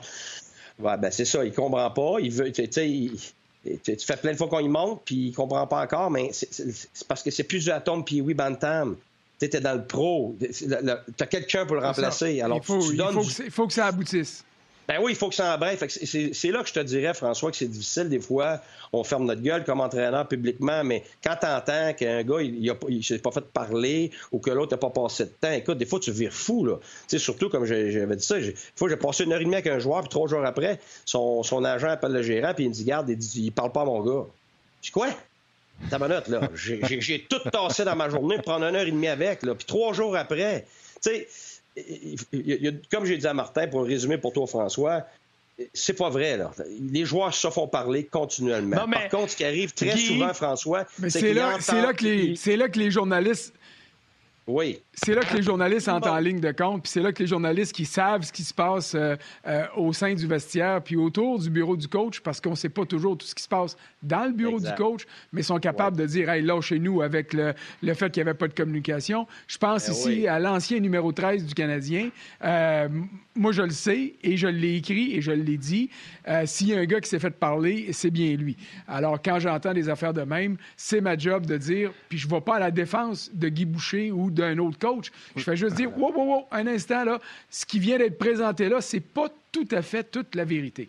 Hey, je peux ouais, mais là, moi, je vais utiliser deux mots. François. Parce que souvent, c'est pas qu'il ne pas parler. C'est que, c'est que, il n'entend pas ce qu'il veut entendre.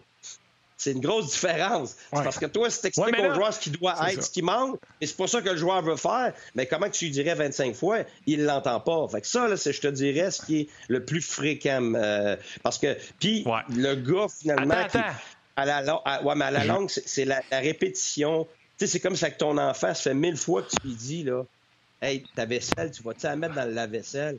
Tu dis d'une façon, de ben façon, trois façons, quatre façons, cinq façons. À un moment donné, là, à 20e façon, là, t'en as ton casse. Là. Fait que là, c'est, là qu'il faut comprendre qu'il y, a toute une démarche pour en arriver à un, certain résultat.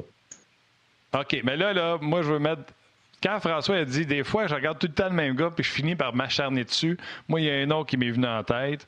Je le salue, David Schlemko. Après ça, quand François te passe le puck, Guy, puis qu'il te pose la question, y a, tu sais, on peut pas aimer tout le monde dans la vie. À un moment donné, il y a un gars qui est en inversion, il comprend pas ni de la tête ni du derrière, puis tu l'as en inversion, puis comme François dit, il y a juste lui, tu vois, puis c'est toutes ses gaffes à lui que t'en manques pas une. Ça arrive-tu, ça, Guy? Dis-moi la vérité. Dis-nous la vérité. C'est ça que François veut savoir. Oui, puis François a raison, parce que euh, ça, c'est le côté humain dans toutes les sphères de la société un professeur, un, coach de badminton, euh, un, président de compagnie, un dirigeant d'entreprise. Et tu, ne peux pas avoir tout du monde que t'aimes qui sont parfaits parce que là, es sûr de gagner la Coupe Stanley tous les ans. tu sais, une équipe de la Ligue nationale, c'est représentatif d'une portion de la société dans d'autres sphères.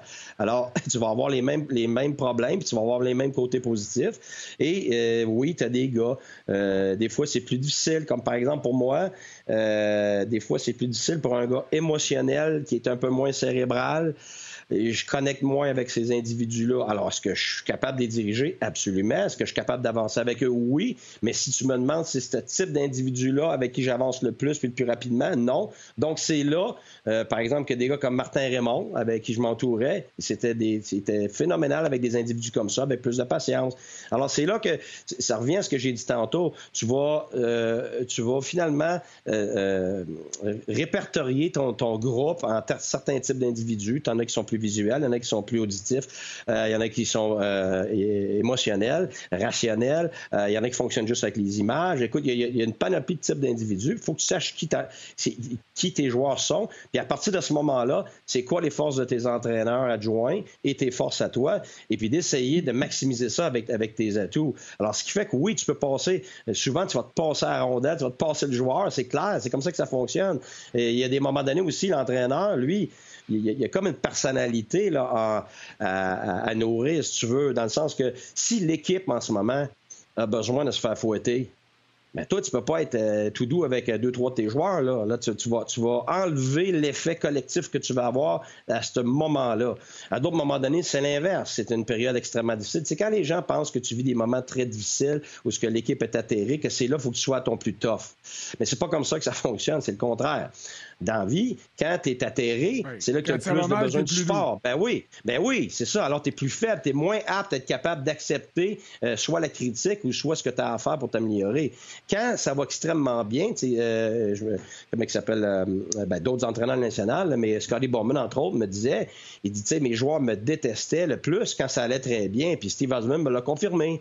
Pourquoi? Parce que ces joueurs se demandaient, comme moi aussi je fais d'ailleurs, je vais être franc, quand ça va très bien, c'est là que j'essaie de de, pousser le plus possible pour monter de standard. C'est là que les standards augmentent. C'est quand ton équipe va bien, quand ton groupe va bien, quand ton joueur va bien, c'est à lui que je en demande le plus. Alors, euh, tu sais, c'est même à la maison, c'est pareil avec mes, trois enfants. J'ai pas les mêmes exigences pour mes trois enfants. À l'école, mon garçon, c'est un génie. Alors, alors c'est clair que lui, je vais être très, très exigeant envers lui. Naomi au hockey, écoute, elle est, euh, est exceptionnelle au hockey. Alors, c'est clair que c'est une pratique où elle n'a pas la même éthique de travail, où elle n'a pas la même entrain. Ben là, c'est clair que je vais intervenir. Puis, mon autre fille euh, est extrêmement sociable et tout ça. Alors, quand on voit qu'elle a difficulté socialement, ben là, on, on, on va intervenir. Alors, c'est tout le temps du cas par cas. Et, c'est pour ça que quand on me demande c'est quoi la solution pour ci, c'est quoi la solution pour ça, ben ma question est toujours la même. C'est quoi les circonstances? Parce que, tu sais, quand tu regardes finalement psychologiquement, tu toujours un triangle. Tu as le côté émotionnel de la situation, tu as le côté rationnel de la situation, mais tu as toujours le côté circonstanciel. Alors, tout peut être parfait émotionnellement et rationnellement comme la journée d'avant, mais circonstanciellement, on est des circonstances complètement différentes. Alors, on n'agit pas de la même façon, on n'intervient pas de la même façon. Guy, il faut que je t'arrête. Les gens à la télévision, euh, ça s'arrête. Vous pouvez venir nous voir sur le web et on poursuit bien sûr avec euh, Guy Boucher.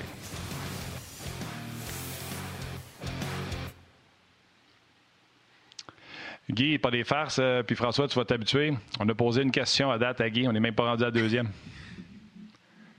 Ben là, c'est ça. Puis là, je me disais, je savais qu'il y avait une pause qui s'en venait. Là, il nous reste combien de temps? Là? Aide-moi, là, parce que je sais qu'on va revoir Guy euh, lundi, donc je veux pas non plus euh, gaspiller trop, trop de temps. Mais on pourrait commencer un les sujet sujets, François, c'est comme un appétit. Tu ne brûleras rien. Tu peux toutes les utiliser. Lundi, on va en avoir d'autres. Tu, vas, tu y vas, tu te gâtes, il n'y a pas de ah, limite de temps. Puis on est juste content. Il y a même quelqu'un qui veux pas qu'on passe l'après-midi là-dessus. Il y a même quelqu'un qui m'a écrit. Il m'a dit lâche-toi. Je me lâche lousse. Oui, oui. Puis il y a même quelqu'un qui nous écrit sur les médias ben, sociaux. Ben, Martin, tu as réussi à ramener David Schlimonac. Oui, Schlimonac, écoute, lui, je ne l'oublierai jamais, mais peut-être pas pour les bonnes raisons. Euh, Guy, tantôt, tu as utilisé deux mots que je veux euh, euh, prendre au bon parce que je veux t'amener sur cette circonstance-là. Tu as parlé de temps et d'organisation. On ne sait pas encore qu'est-ce que la prochaine saison de la Ligue nationale aura l'air. On sait que ça ne sera pas ordinaire. Est-ce que ça va être 48 matchs? Est-ce que ça va être 60? J'ai aucune idée. J'ai l'impression que ça va être quelque part entre les deux. Dans une saison de 82 parties, je suis convaincu que ton calendrier est tout prêt, puis tu te donnes des périodes pour d'adaptation, d'ajustement. Mais une saison de 48 matchs, là, tu peux pas prendre 15-20 parties pour asseoir ton autorité, faire comprendre ton système. Après deux matchs, c'est quasiment le mode panique quand il y en a juste 48. Comment, si tu avais la job là, à quelque part, là, tu sais que je vais avoir entre 48 et 60 matchs, comment tu réorganises ton, euh, ton, euh, tes paramètres de travail pour t'assurer de maximiser ou d'éviter des dérapages en début de saison? Bien, écoute, la vérité, François, c'est que, sais, comme je le dis souvent, que tu veux que ta fleur grandisse plus vite, même si tu veux tirer dessus et l'arracher, ça grandira pas plus vite. Tu vas être obligé d'arroser ça avec une certaine cadence puis avec une certaine patience. Alors que ce soit une, situation de 48 matchs ou 60 matchs, je suis d'accord avec toi, l'urgence commence immédiatement. Mais dans une même saison de 82 matchs, tu as toujours l'impression que l'urgence commence de toute façon. Parce que ça prend le temps que ça prend pour mettre une équipe euh. Alors, dans une saison euh, régulière de 82 matchs où tu as un été normal, où tu as un camp d'entraînement normal, on parle d'un camp d'entraînement d'un mois. Puis après ce camp d'entraînement-là, je te dirais, ça prend un bon mois et demi. Alors, tu commences vraiment à avoir ton équipe le 1er décembre. Qu'est-ce que je veux dire par ton équipe? C'est que là, tu commences à atteindre une, certaine constance. Tu pas encore constant, mais une certaine constance dans certaines phases de jeu. Euh, le synchronisme commence vraiment à se déployer. Tu as une cohésion que tu revois sur une base régulière, mais tu es loin d'être l'équipe que tu vas être en fin janvier puis au mois de février, c'est clair. Par contre, tu as, au moins des bribes de quelque chose de collectif tu, reconnais.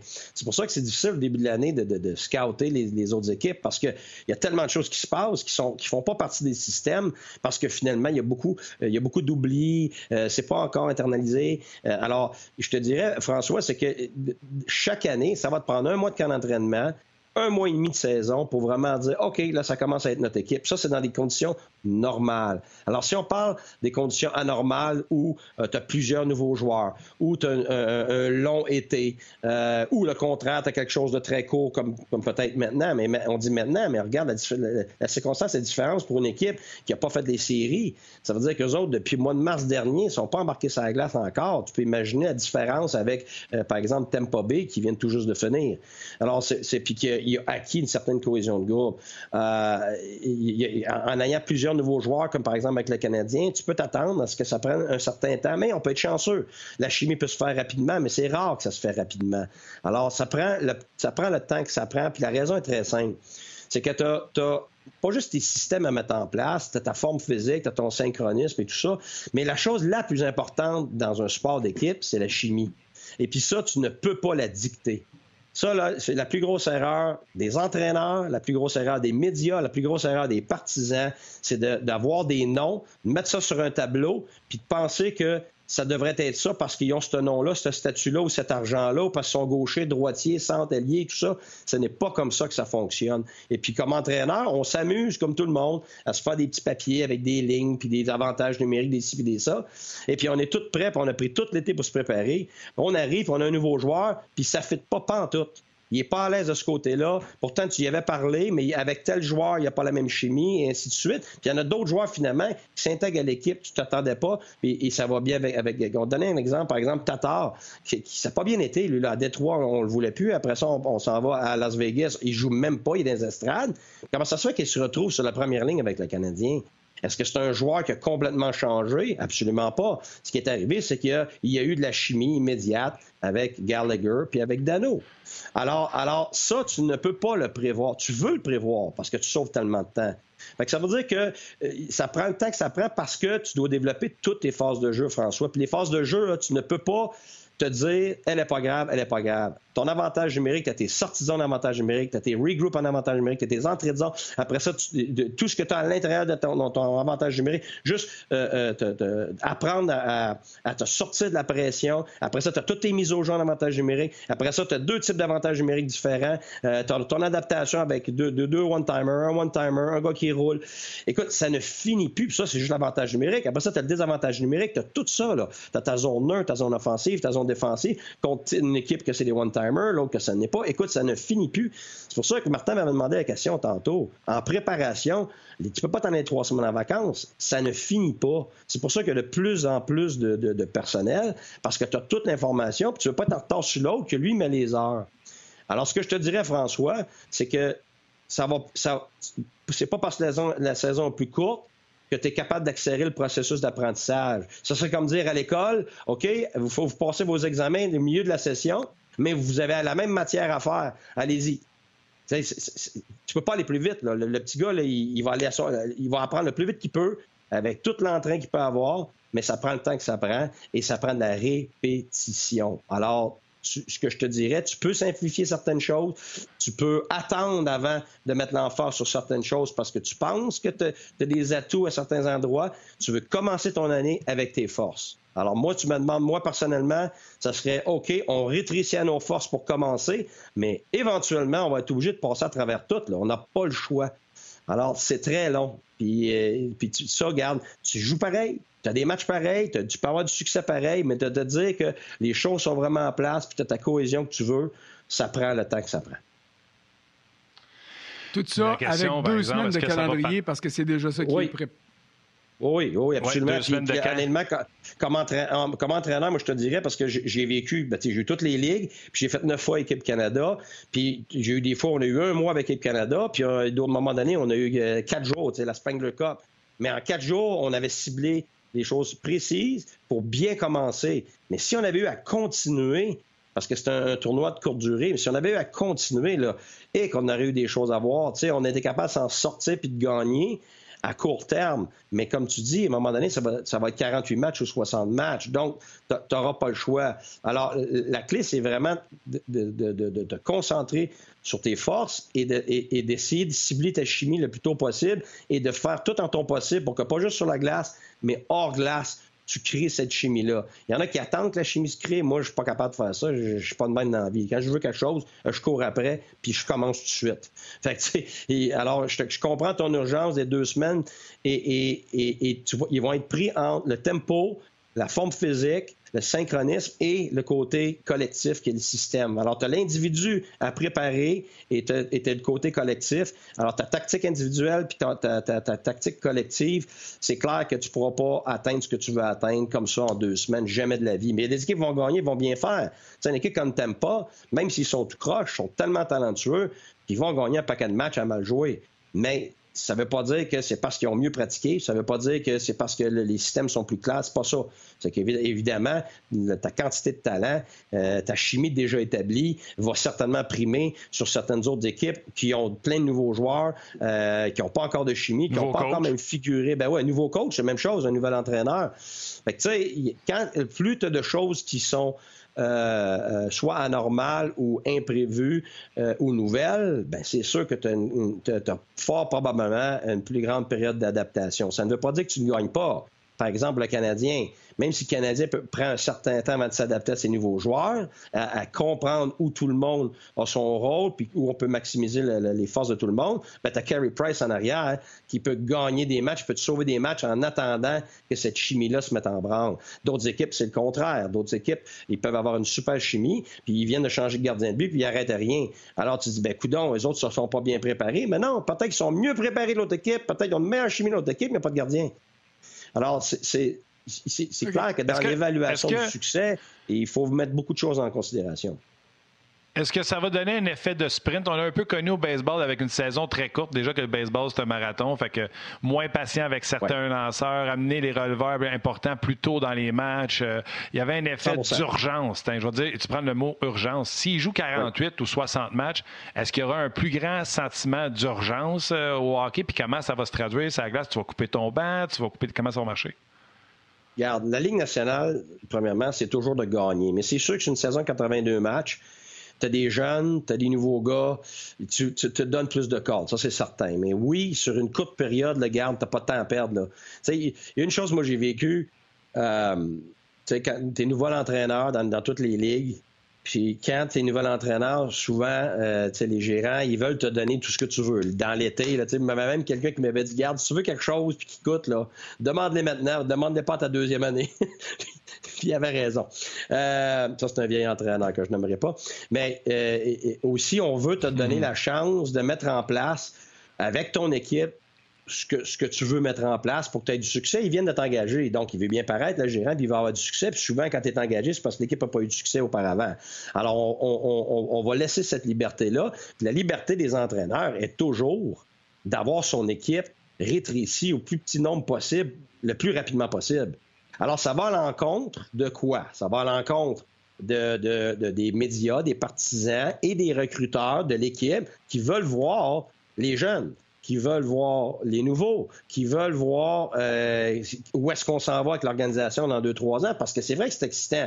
Et moi, comme partisan, je suis le premier, même avant que ça commence, j'ai hâte de le voir, le jeune. Mais c'est parce qu'à un moment donné, là, t'as, as, juste cinq matchs ou six matchs, puis là, tu as 48 joueurs à mettre dans l'alignement en six matchs. Ça veut dire que tu vas avoir joué peut-être euh, deux matchs avec la moitié de ton équipe. C'est tout. Puis là, tu commences l'année comme ça. Puis ton dernier match avant la saison, le gars, je vais te le dire tout de suite, là, tu peux jamais compter ça. Parce que les joueurs ne touchent pas personne, ils veulent juste pas se blesser. Fait que ton dernier match qui est supposé être ta belle préparation avant que ça commence, là, tu peux oublier ça. Ça, c'est la vérité. Regarde, vu que je coach pas, je peux le dire. et si je coachais, je pourrais jamais dire ça parce que tu veux du monde dans les gradins. Mais la vérité, c'est que il te reste un match à la fin, tu peux pas le compter. Fait que c'est vraiment le seul match où tu dis que tu aimerais savoir toute ton équipe pour avoir les vrais gars sur le power play, tes vraies lignes, tes, vrais défenseurs ensemble, tes vrais pairs, mais c'est le match juste avant le dernier. Mais tout avant, là, écoute, tu dois des matchs à des gars de la ligne américaine parce que c'est comme ça que tu les as attirés avec leur, avec agent. Écoute, on va lui donner trois matchs, on va lui donner une vraie chance à ton gars. Mais la réalité, c'est que tu l'as attiré pour être un leader dans la ligne américaine. Puis ça se peut bien qu'il monte à un moment donné dans l'année. Mais les chances sont que non. Et toi, tu as tel ou tel autre joueur de ton équipe que tu veux, que tu veux voir. Parce qu'en plus, quand tu es nouvel entraîneur, tu les as vus de loin, ces gars-là. Tu les as pas vus de proche. Là, faut-tu t'habituer à tout ce monde-là. Fait que habituellement, les gérants, ils vont, ils vont dire OK, parfait, on se dépêche, après une semaine, une semaine et demie, on claire ça, puis on tombe avec l'équipe, là, avec les peut-être les deux gars qui sont, qui sont proches de faire l'équipe that's Fait que là, tu as plus de temps avec ton équipe. Tu as plus de, chimie qui se crée et puis tu as plus de synchronisme. Alors, quand ça commence, tu sens que tu es en avance de deux, trois semaines sur certaines autres équipes. Et c'est drôle. Les deux fois, j'ai eu beaucoup de succès comme ça. Mais par contre, quand tu arrives la deuxième année, là, tu vas te faire dire, puis c'est un peu normal, le gérant va dire Hey, l'année passée, je t'ai donné ce que tu voulais comme tu voulais. Mais là, cette année, les recruteurs vont avoir besoin de ça. Moi, j'ai besoin de voir tel gars. J'ai besoin que tu fasses jouer le jeune pendant trois matchs. Je veux qu'il ait de l'expérience parce que l'année passée, en ligne américaine, il n'y a pas eu temps de monter, puis ainsi de suite. ce qui fait que chaque camp, différent, euh, chaque camp est différent, chaque circonstance est différente. Mais si tu me demandes, tu vas n'importe quel entraîneur, les gars que tu verras jamais dans ton équipe dans 3, puis 4, puis 5 ans, là, c'est une perte de temps pour toi personnellement, l'entraîneur. Tu sais que ce n'est pas pour l'organisation, mais pour toi qui veux commencer maintenant, là, que, sa tête sa bûche, ben, tu veux tes gars tu veux le plus rapidement possible. Et la vérité, c'est que les vétérans, c'est la même chose. Ils ont hâte, que, l'air soit clairé. Là. que, les gens vont s'exciter avec certaines choses. Certains individus, c'est normal avec la nouveauté. Mais, mais dans les faits, l'entraîneur, les vétérans, les gars qui font partie du cœur de l'équipe, ils ont hâte que ça commence pour vrai. Puis tu sais, quand t'es pris avec euh, ton, ton, toute ton, ta chambre, là, t'as des, as des chaises extra partout, puis t'as du monde partout, il n'y a pas de place, t'es obligé de mettre du monde dans le gym. Tu sais, à un moment donné, ça fait bien du monde pendant bien longtemps. Alors, plus tu vas rétrécir ça vite, plus tu as des chances d'acquérir ce que tu veux acquérir le plus rapidement possible, ce qui est cette cohésion-là, cette chimie-là, et de rentrer dans les détails. Parce que tu ne peux pas rentrer dans les détails de tes systèmes avec 48 joueurs. Ça, c'est une autre chose. Fait que, tu sais, il n'y a pas une question de faute de personne. Je fais juste te donner la réalité d'un entraîneur dans le contexte d'un camp d'entraînement. Mais ça va être un sprint, c'est clair. Et, tu peux créer ce sprint-là, tu peux favoriser ce sprint-là en faisant ce que je viens de dire tantôt. Puis je, euh, puis, euh, je pense que euh, notre collègue tantôt, M. Leroux, a justement parlé de ça. Il, a dit que les équipes vont vouloir commencer vite, vont vouloir avoir leurs joueurs, puis ils vont fort, fort probablement avoir des camps où il y a peut-être juste 30 ou 32 joueurs. Alors, moi, c'est clair que je favoriserais ça le plus rapidement possible. Mais ça, c'est moi. Là. C'est, Tiggy Boucher assis dans son, bureau. Il, y a d'autres, il gérants peut-être qui vont vouloir d'autres choses. Mais c'est ce qui fait le plus de sens à mes yeux dans, un court euh, camp d'entraînement et dans une courte saison. C'est dépêche-toi à, faire tes expériences le plus vite possible parce que il faut que tu gagnes pas hier, et pas demain, il faut que tu gagnes maintenant. Parfait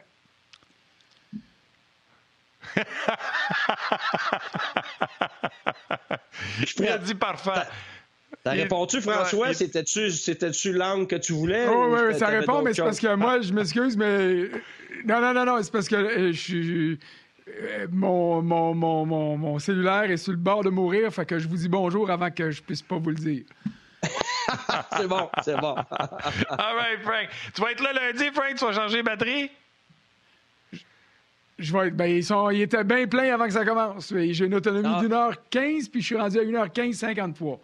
Non, mais au moins, François, ben, durant, l'émission, ça s'est ajusté. C'est ton nom qui est écrit là parce que t'étais, étais Yannick là, euh, pendant le début de l'émission. ah ouais? Oui, ouais, pas de problème. C'est écrit Yannick Lévesque. All right. Hey, merci, Frank. On a dit t'es là.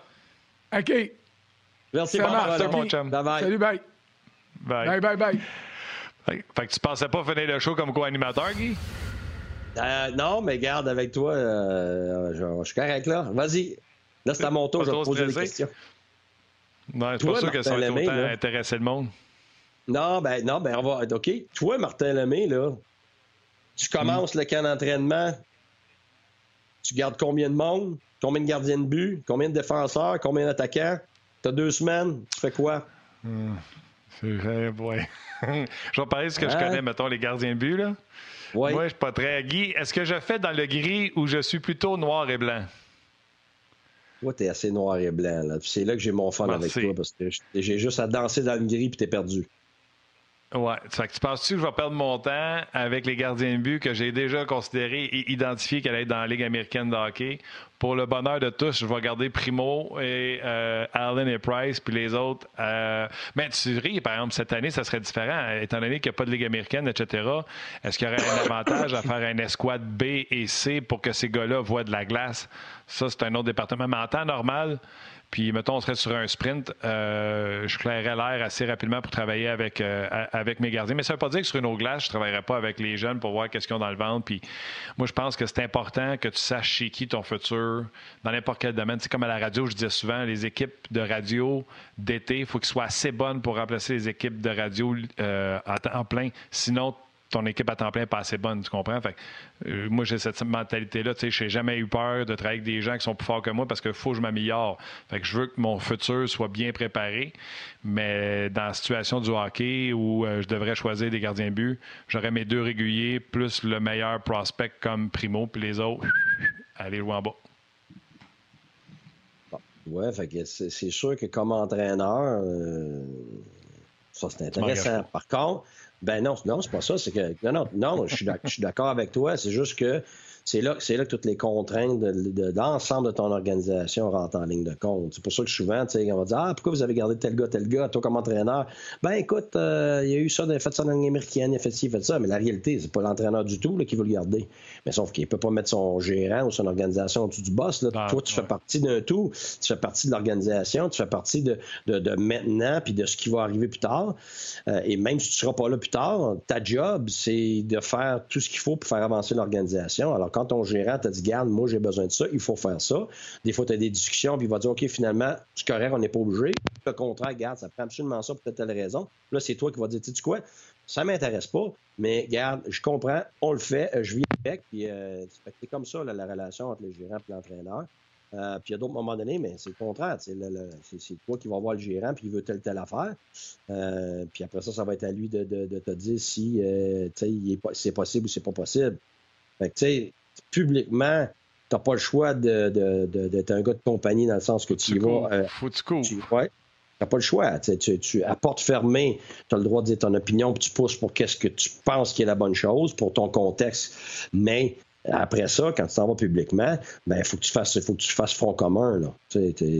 sinon, justement, tu n'as pas d'affaire là, parce que c'est ça être coach de la nationale. Il y a tellement de choses en ligne de compte.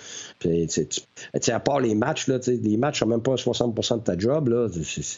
C'est un 40% qui n'a rien à voir au hockey, là, et plus. Fait il faut que tu sois capable d'œuvrer là-dedans. OK.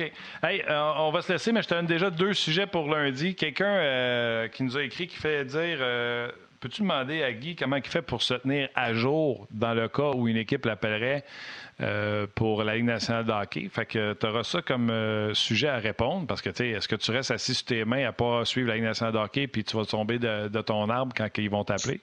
Ça, c'est le premier sujet euh, qu'on aura lundi. Puis je voulais parler de Kim Ng qui a été nommé directeur général des Marlins de la Floride, des Marlins de Miami, pardon, au baseball. Première femme en poste. As-tu travaillé avec des femmes, la place des femmes dans le sport? Je sais que tu as un discours un peu comme moi, un peu féministe. Euh, tu as, des petites filles aussi à la maison, puis tu veux le mieux pour euh, cette prochaine génération-là. Puis euh, je pense pas que tu fais partie des vieilles mentalités. Fait on va en parler également de ça. As-tu travaillé avec des filles, puis la place des filles dans le hockey, tu y crois-tu, etc. Fait que mets ça dans ta pipe. Puis repose-toi. Il y en a qui disent que tu dors pas sur le on Il y a le monde qui nous écrit, je suis sûr que Guy dort pas. Ah ouais, hein? Ouais, il y en a qui marquent ça. Après moi, Guy, ça je dors jamais. Que, je, dors, je dors parce que je coach pas. ouais. c'est bon. All right, mon chum. Fait que lundi, euh, lundi c'est toi qui es là, je me trompe-tu? Oui, je pense que tu te trompes. Je suis ah, là. Mercredi, vendredi, toi. Je pense que c'est ça, oui. Bon, c'est ça, c'est ça. On va regarder pareil pour tous les sujets. All right, Guy, gros merci d'avoir été là. Ben, c'est bon. Merci, Martin. Bonne journée à tout le monde. Ben, toi aussi, bye. Voilà, c'était euh, Guy Boucher. François Gagnon était là également. On a eu euh, Stéphane Leroux qui était avec nous également. Des magnifiques messages sur notre page On Il y en a qui disaient Oui, Martin, me semble que tu lis moins de messages aujourd'hui.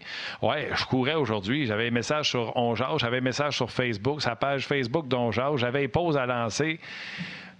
Euh, puis j'avais François à diriger un peu un tantinet. Fait que oui, j'en ai un peu dans le toupette, mais sachez quelque chose. Vous pouvez écrire ce que vous voulez, mais c'est sûr que je le lis parce que le show parle de vous autres. Fait un gros merci d'avoir été là. Merci à tout le monde du côté technique. Joël qui a fait une job à 40. Euh, Valérie avec son équipe également a été euh, superbe. Parlant des femmes, voyez-vous, on est entouré de femmes et des meilleures, nous autres aussi. Merci à vous autres d'avoir été là. Profitez du week-end qui est devant vous. Restez en sécurité pour on se lundi. Bye bye tout le monde.